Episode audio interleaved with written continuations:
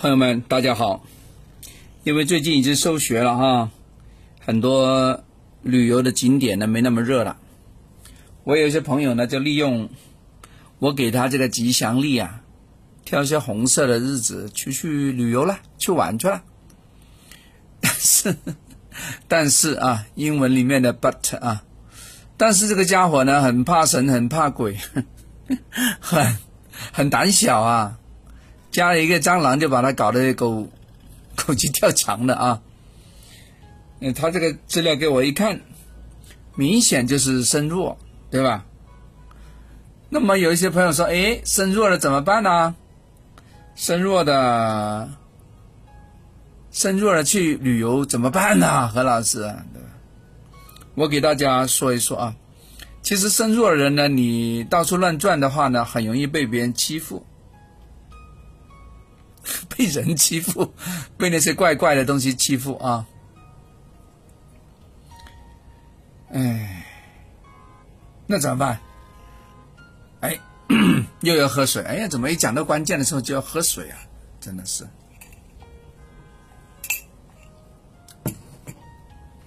我觉得要有个伴才行，啊，有个帮忙的人才行，哎，有人帮你去扛才行，对吧？就好像我们说的这个要比劫啊，要一个人做作伴，对吧？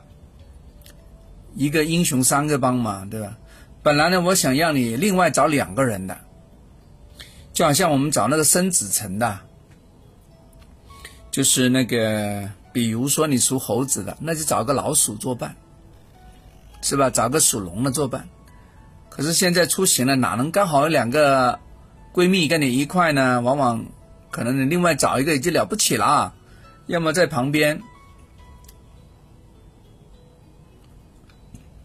要么在旁边，你你你的小区啊，你的同学找一个，那更爽了，是吧？哎，这个有伴了，对不对？大家吃喝拉撒有个照应嘛。你去厕所的时候帮你看一下行李，对吧？你喝水的时候帮你去搞啊值机，多好啊，那怎么办呢？找谁？何老师，请问找谁？讲那么多，来了。呃，我建议啊，要找六合局的，啊，六合的最好。在生肖上啊，比如说呃，属老鼠的，你就找牛的喽，对不对？反过来一样，你属牛的找老鼠的嘛，对吧？好，属那个猪的，你可以找那个老虎的。那反过来也一样，是吧？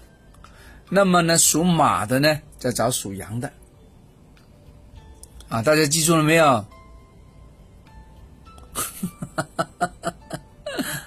啊，都记住没有？有些朋友说：“哎，何老师，那如果刚好不是这个生肖，那怎么办？”啊，我又跟大家说一说啊，那就按照季节来找。你是春天出生的话，按月份啊。你就找个秋天的，那你是秋天出生的话呢，你就找个春天的，啊，按这样来找就可以了。夏天的呢，你就找个冬天的作伴；冬天的呢，哎，订机票的时候呢，你就另外邀约一个反过来的，差六个月的，那不就可以了吗？啊，按月份也行啊，按生肖也行，但是月份跟生肖哪一个更好呢？月份那个最重要。啊，亲爱的朋友们，找月份的好不好？啊，或者说你是个胖子，你就找个瘦子嘛，对吧？那那如果对方是个瘦呢，你就弄个胖的嘛，OK，好不好？因为有一些朋友他不愿意告诉你他是农历多少出生的，就拿这个来分析吧。不过他也跑不掉啊，你登机的时候你上面有身份证的，你身份证摸一下看一下不就有了？你换票我我也可以看看啊，是吧？啊，喵喵，好不好？啊，呃，知道自己，知道对方，啊，了解对方，我觉得你的生活会更加有趣，好吧？何老师平时跟你分析那么多，就是让你的生活变得更美好啊！哎，这是何老师的责任啊，对吧？你已经听过很多何老师的节目了啊，何老师的心，我相信你能够揣摩得到啊。OK，好，这次讲完了。如果你要想了解你的朋友，了解你的啊 partner，你的合伙人 OK，也可以找何老师来做一个分析啊。好了，OK，讲完了，我们下次聊，拜拜。